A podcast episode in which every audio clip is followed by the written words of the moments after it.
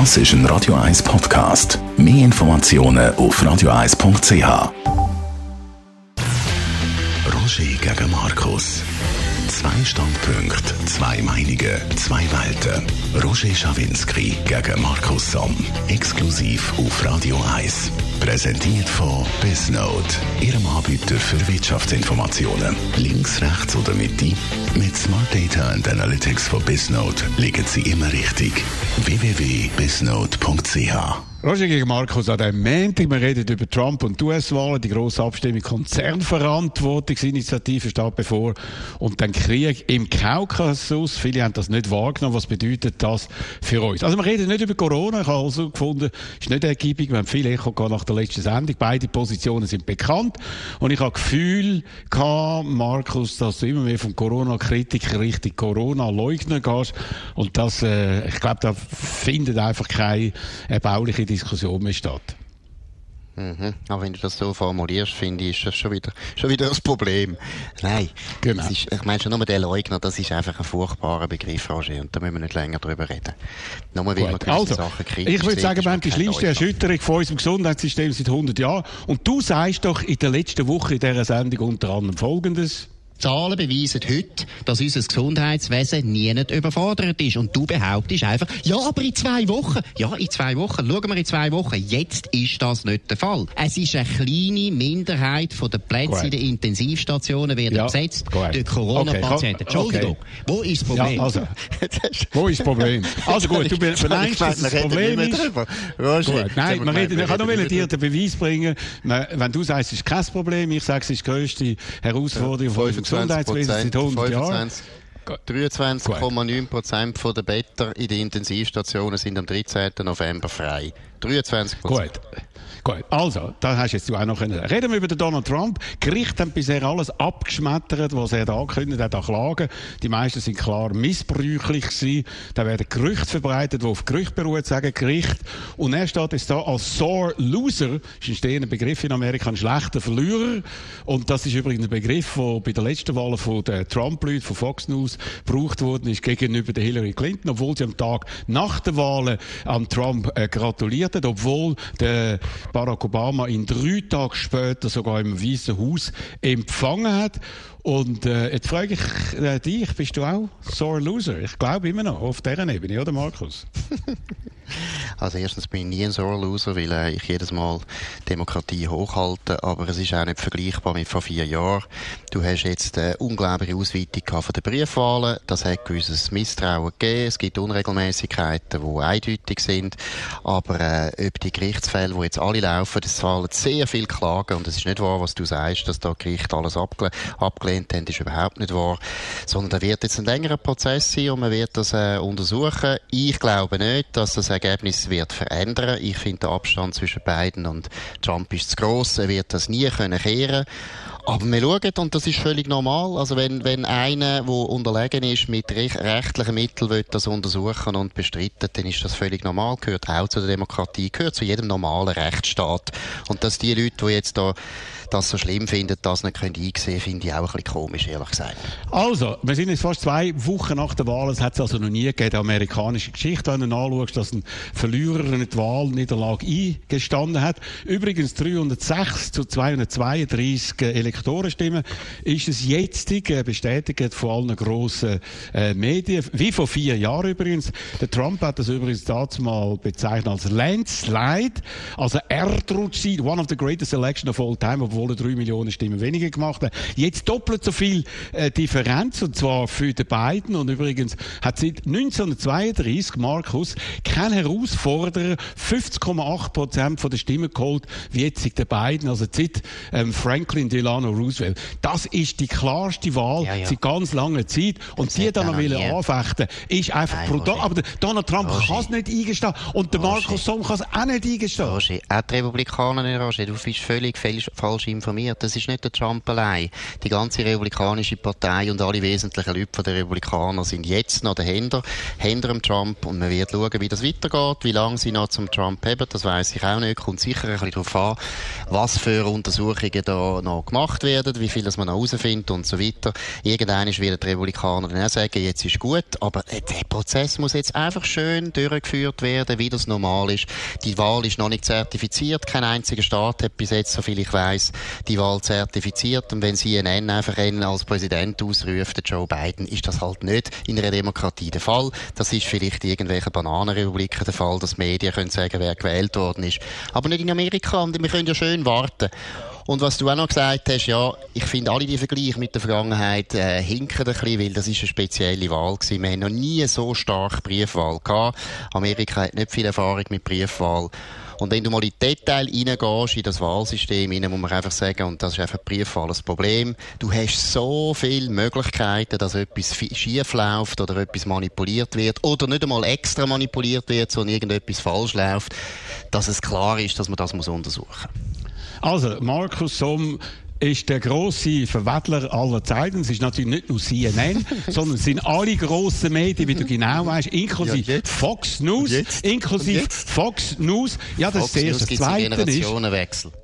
Ja, ist gut. Okay. Nein, look, ja, ist ich bin überzeugt, Familie Nein, Moment, jetzt rede ich. Nein, Moment, ich kann dir jetzt reden. Nein, du, du, das nur schnell bei Fox News muss, muss man schon den Zuhörern sagen, was da läuft. Ist offensichtlich ein Machtkampf innerhalb der Familie.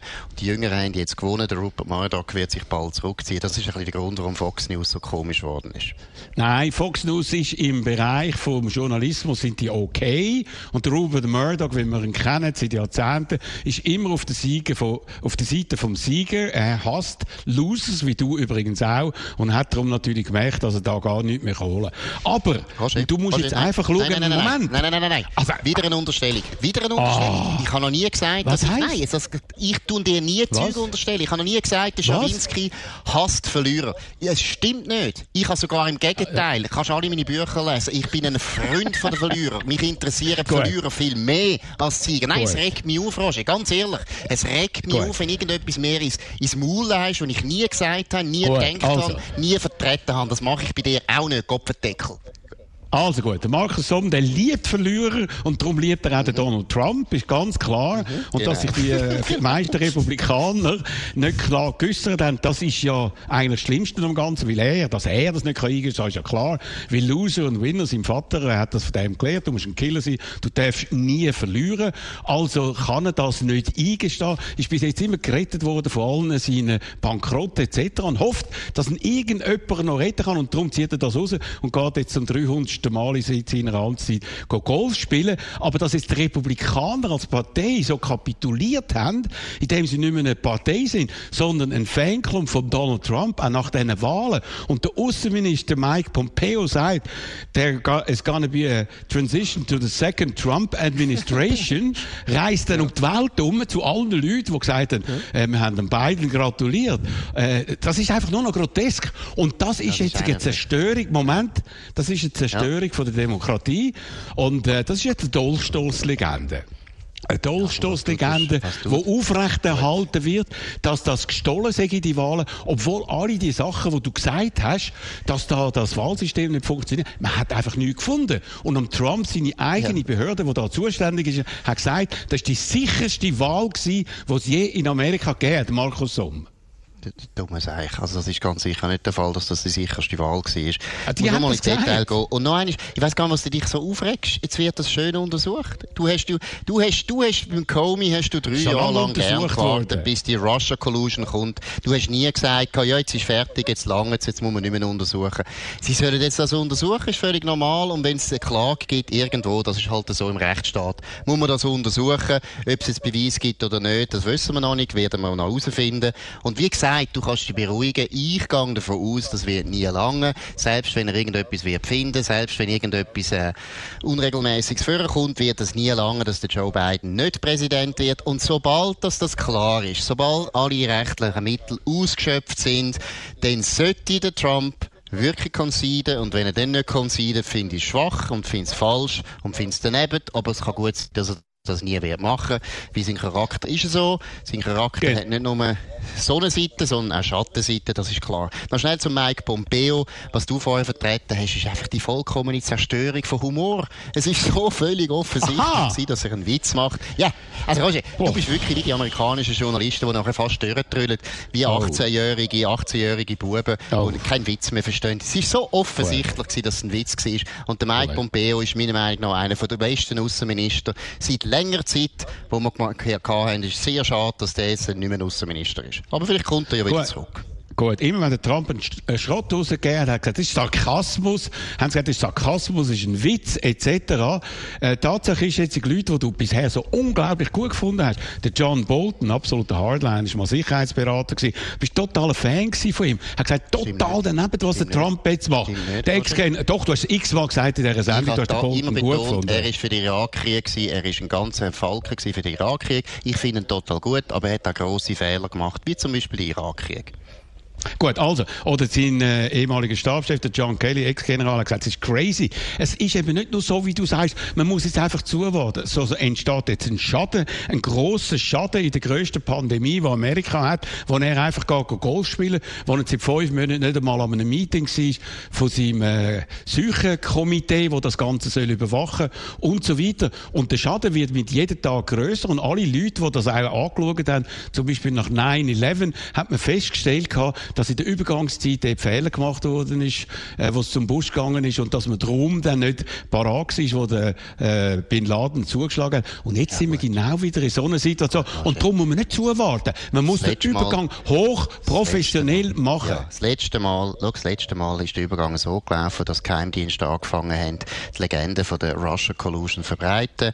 Die haben nichts anderes gemacht als äh, Gerüchte und Verleumdungen und so weiter und Spionage zu betreiben. Also Entschuldigung, schau, Roger, alles, was die Demokraten jetzt vier Jahre lang gemacht haben, kommt jetzt vier Jahre lang zurück. Ich kann dir sagen, es wird ein unglaublicher Krieg weitergehen in Washington, weil die Demokraten haben jedes Mittel gebraucht, das sie irgendwie haben können gegen den Trump. Sie sind auch ein bisschen dumm. Leider sind die Demokraten wirklich nicht mehr sehr intelligent. Haben nie daran gedacht, dass das alles zurückkommt, dass der Joe Biden, falls er den Senat nicht hat, wird der Joe Biden fast niemand im Kabinett können normal bestätigen. Es wird wieder ganz ganz lang gehen, so wie die Demokraten jetzt vier Jahre lang beim Trump einfach alles gemacht haben, dass er nicht normal reagieren kann. Äh, regieren. Das wird jetzt einfach die Zukunft sein, in den nächsten vier Jahren. Und das ist der Zerfall von der Demokratie. Und das ist zum grössten Teil sind Demokraten die schuld, die vor vier Jahren nicht haben können akzeptieren, dass sie die Wahl verloren haben.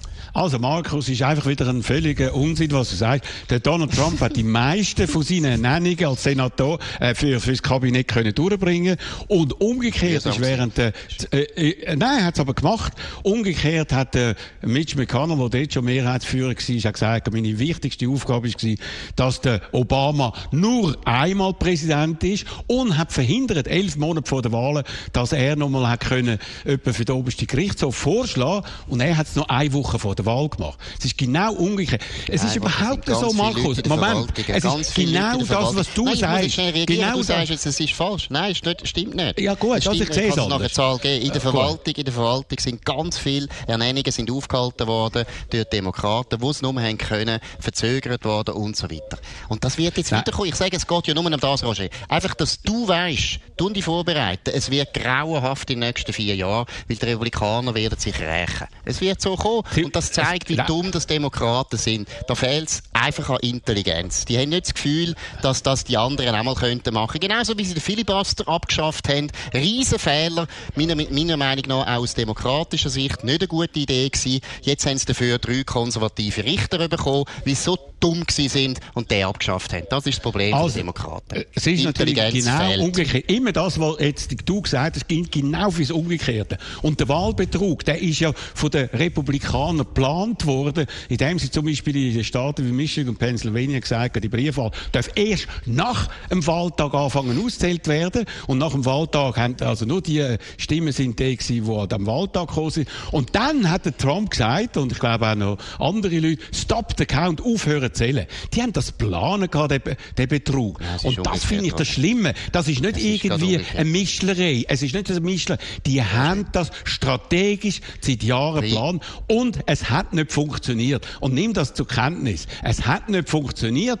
Sechs Millionen Amerikaner und äh, 302 Elektorenstimmen sind jetzt halt auf der anderen Seite und der Trump, der muss jetzt endlich gehen und nicht ja, jetzt noch einfach, weil es nicht kann erlauben, das zu sein, was du gerne hast, nämlich ein Verlierer, äh, noch länger in dem weißen Haus rumtäubeln. Ja, es geht nicht um das, ob der täubelt oder nicht. Was seine persönliche Befindlichkeit interessiert überhaupt nicht. Es geht darum, ob die Wahlen legitim sind oder nicht, ob es Wahlbetrug gegeben hat oder nicht. Die Briefwahl ist noch nie so ausdehnt worden wie jetzt. Und wer hat das unbedingt wollen, Roger? Demokraten. So wie du vorhin geschildert hast, alles falsch. Vollkommen falsch. Nancy Pelosi hat schon seit Jahren das Wahlsystem wollen umstellen, weil sie ganz genau gewusst hat, bei der Briefwahl haben sie bessere Möglichkeiten, gewisse Sachen zu machen, die man vielleicht nicht machen sollte. Pandemie. ist etwas, es ist Pandemie. eingeführt worden ist. Noch vor mehreren Jahren hat man, ist man der Meinung gewesen, ah. ist man der Meinung ich sag's noch ja. einmal, man sollte das nicht machen. Das wäre wie vor dem EWR. Wenn wir einen Monat vor dem EWR hätten wir einfach unser Wahlsystem geändert und zack, haben wir nachher komische, komische ah. Ergebnisse. Schau, das ist das Gut. Dümmste, was du können machen aber die Demokraten haben das Gut. extra gemacht. Noch einmal Mangel an Intelligenz. Das sind die grössten ja. Idioten, die es gibt in der, in der genau. demokratischen und, Partei. Und der grösste Genie. Die jetzt zu sagen ähm, haben in der Demokratischen Demokratischen Partei. Okay. Weil das vergiftet das Land auf die lange Sicht. Auf die ja. lange Sicht vergiftet das das Land. Gut. Ein very stable genius auf der anderen Seite, die einen sind die ganz dummen Demokraten und der very stable genius ist immer noch im Weißen Haus und wird immer noch irgendwie hochgehalten von Markus So. Müssen wir zur Kenntnis nehmen. Also reden wir über Konzernverantwortungsinitiativen. Das ist jetzt eine Initiative, die kommt jetzt mehr Aufmerksamkeit und finanzielles Engagement über als alle anderen Initiativen der letzten Jahre. Und erstaunlicherweise für einmal Befürworter, also die, die von außen kommen, sind seit Jahren vorbereitet, besser vorbereitet. 130 Organisationen, Kirchen und viel mehr. Überall Plakate an der Balken, die Umfragen sind für sie. Und die Gegner sind spät aufgewacht, inklusive Economy Suisse. Und äh, offenbar in einem Paper haben die geschrieben, wir haben einfach keine tolle Gegenargumente. Also es könnte wirklich so laufen, dass auch dort wieder ein Loser ist, Markus. Wo ist das gestanden, ja. da mit Economy Suisse, dass sie selber das Gefühl haben, sie hätten kein Argument? Wer hat das, das ist, Das Paper ist rausgekommen von denen, ja. Ein Paper das wirklich ist Wo ist das gestanden? Ja, in einem Paper, wo, wo dann rausgekommen ist. In welcher Zeit? aber ich glaube, Schweizer Wochenende. dass der Verband sich jetzt sofort auflösen ah, Das gibt's ja gar nicht. Das ist ja unglaublich. Es war noch nie, nie einfacher gewesen, Initiativen äh, zu bekämpfen mit guten Argumenten. Aber man muss halt auch irgendwo ein bisschen Sprache können, langsam, wo in der politischen Diskussion gefragt ist. Und wenn du siehst, was die für Plakate zusammengebastelt haben bei der Economy Suisse, das ist ja nur noch jämmerlich. Aber es zeigt auch ein bisschen, dass sie seit Jahren nichts mehr anders gemacht haben, als die SVP bekämpfen und sich dort total profilieren haben wollen und alle Leute äh, einen SVP-Hass entwickelt haben und sonst nichts mehr können. Die können nicht einmal ureigene Interessen den grossen Unternehmen von der Schweiz können sie verteidigen, weil sie so unfähig geworden sind. Sie können nur noch mit der SP anscheinend eine Kampagne führen und wenn die SP gegen sie ist, dann kann Economy Suisse das nicht mehr. Also ich meine, ich muss sagen, wenn die Abstimmung verloren geht, Christoph Meder schätze ich sehr und der finde ich wirklich ein sehr guter Präsident von der Economy Suisse. Ich hoffe wirklich, dass er Geschäftsleitung nachher rausräumt. Da sind ganz viele unfähige Leute. Da müsst ihr mal ziemlich aufräumen. Gut, jetzt hast du viel zu der Economy Suisse gesagt, nicht zu der äh, Abstimmung. Die CS hat eine ganzseitige Inserat gemacht, überall, gegen die Initiative, unterschrieben von den Bankbossen mit handschriftlichen Unterschrift. Findest du das eine gute Strategie? Ja, finde ich sehr gut. Finde ich super. Ja, man hat das Gefühl, Glaubwürdigkeit. Gut, Bank, Bankiers, Bankiers sich wieder mal äußert, ja, die ist gross.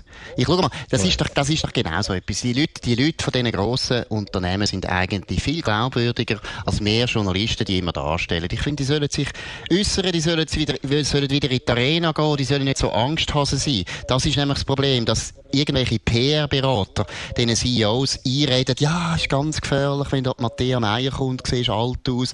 Das ist absolut der falsche Weg. Die sollen wieder raus, die sollen sich stellen, die sollen argumentieren. Jetzt gerade bei deren Initiative ist es so einfach. Es gibt kein Schweizer Unternehmen, wo nicht eine grosse, grosse Sorgfalt anwenden, wenn es darum geht, Geschäfte zu machen im Ausland. Und zwar schon seit 100 Jahren, Entschuldigung. Das weiß ich relativ gut, auch von meinem Vater, wie das früher war bei der ABB oder bei der BBC.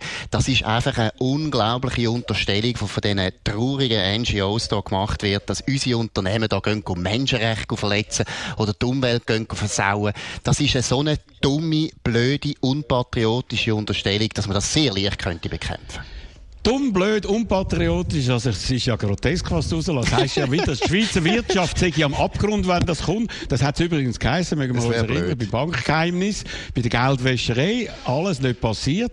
Das sind Sachen, ja, die von außen äh, aufgezwungen worden sind. Was, jetzt wo ist der Finanzplatz jetzt?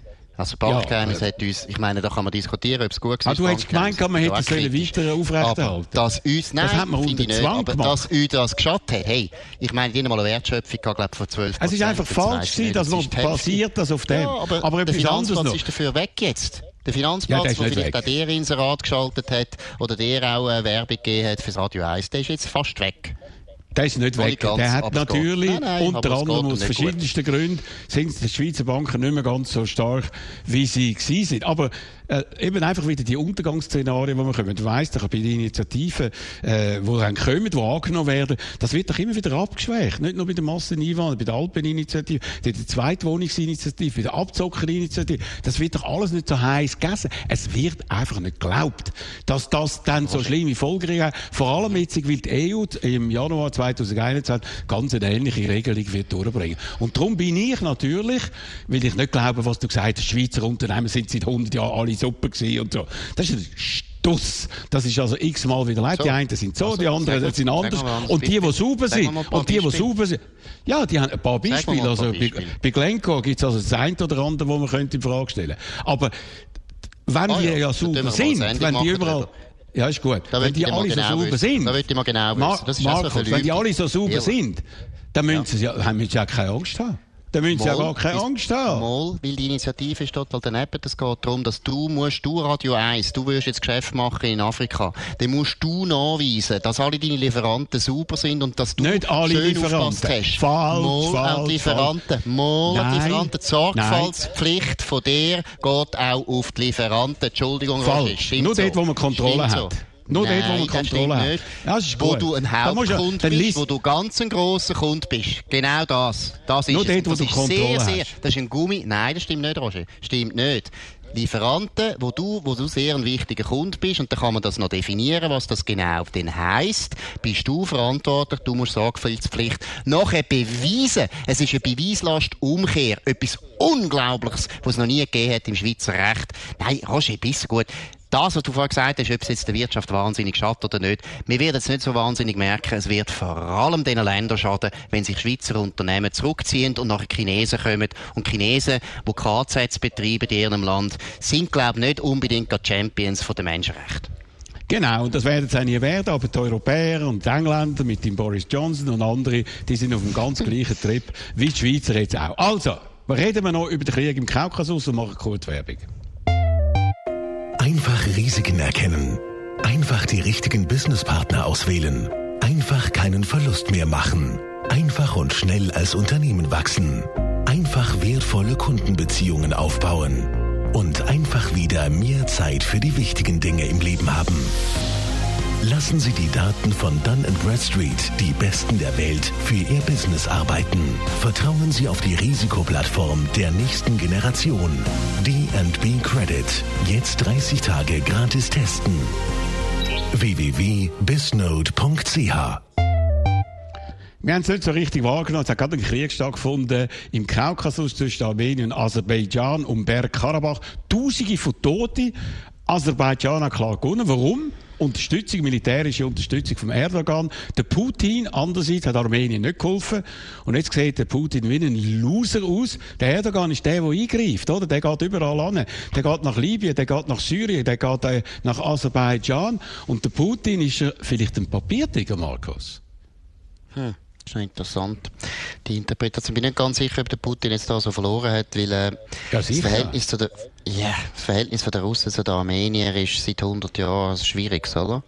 Die sind ja nie richtig auf der Seite der Armenier. Ich bin gar nicht sicher. Ich meine, der, Friedens, der Friedensplan, der jetzt gekommen ist, hat der Putin durchgesetzt. Und die Armenier haben zwar klar verloren, das ist logisch, also aus militärischen Gründen, aber ich bin nicht sicher, dass die Russen da so wahnsinnig traurig sind. Das Verhältnis zwischen Russland und Türkei, finde ich, ist sowieso viel ambivalenter. Es ist nicht so eindeutig. Aber Sieger ist eindeutig der Erdogan. Und der Erdogan der ist ja sehr aggressiv. Er mhm. ist aggressiv in Europa, äh, mhm. kämpft gegen den Macron, sagt, das ist ein Wahnsinniger, weil der ein Verteidiger ist von der laizistischen Prinzipien, die vor allem in mhm. Frankreich hochgehalten werden, weil die Wert von der Emanzipation in Frankreich reden. Und er ist überall der Erdogan. Das ist doch ein ganz aggressiver ja. Mensch, der offenbar äh, nicht zurückgehalten wird. Nicht einmal von einem. Putin und von, äh, einem, von, einem, von einem Trump, ja. Äh, von, von beiden, von beiden sowieso nicht. Von ja, beiden gut. sowieso. Ma Markus. Also da wird ja lustig. Für alle die Diktatoren Bitte. kommt jetzt eine gute Zeit. Nein, da kommt eine ja, gute Zeit. Ja, ah, ja, Joe ja, Nein, kommt eine gute Zeit. Für die oh. Diktatoren von der Welt kommt eine gute Zeit. Nein, aber alle jetzt so schnell wegen Erdogan. Erdogan. Erdogan ist einer der schlimmsten. Völlig klar. Ja. Und ich finde auch, ich halte ihn auch für gefährlicher als der Putin, ehrlich gesagt. Weil Erdogan. Ja, der Islamismus, äh, wo jetzt das wieder. Ist ein aufsteigendes Land. Türkei, ja. eben, Islamismus ist ein Riesenthema. Sie sind militärisch sehr fit, wahrscheinlich fitter als die Russen, weil die Russen, ja, auch nicht mehr so wahnsinnig viel Geld haben, seit die Ölpreise so total runtergehen. Ja, also bin ich einverstanden. Und dass das ein Sieg also. für Erdogan ist klar. Aber ich finde wirklich, ich finde es noch interessant bei den Armeniern. Die Armenier sind eigentlich von den Russen immer hängen geblieben. Also, meine, zum Beispiel Bergkarabach, ich weiß nicht, ob das weißt, warum ist das überhaupt je zu Aserbaidschan gekommen? Das hätte Stalin noch als kleiner Kommissar, da er gar noch nicht der grosse Mann gewesen. Ich glaube, irgendwie früher in den 20er Jahren hat das der Stalin schnell bestimmt. Also, die Armenier sind von den Russen immer als Rivalen angeschaut worden, hat auch religiöse Gründe, weil die armenische Kirche ist ja die angeblich älteste christliche Kirche, das hat der russisch-orthodoxen Kirche nie gefallen. Und du kannst es zeigen, dass immer wieder die Armenier gehören ein bisschen in das Lager wie die Äste und die Letten und die Litauer, die immer wieder mühsam waren. Und deshalb bin ich nicht so sicher, ob der Putin so traurig ist, dass die Armenier jetzt wieder aufs Dach bekommen haben. Ja gut, aber auf der anderen Seite haben wir die Aserbaidschaner und die sind sicher äh, noch ein bisschen weiter weg als die Armenier. Die einen sind Muslim und die anderen sind Christen. Also, haben wir das Thema jetzt auch noch besprochen und ich glaube, nächste Woche werden wir nicht über unser wichtigstes Thema reden, über Corona. Danke vielmals, Markus. Äh, ja, Mama, da gibt es wieder neue Zahlen. Roger, da gibt es wieder neue Zahlen.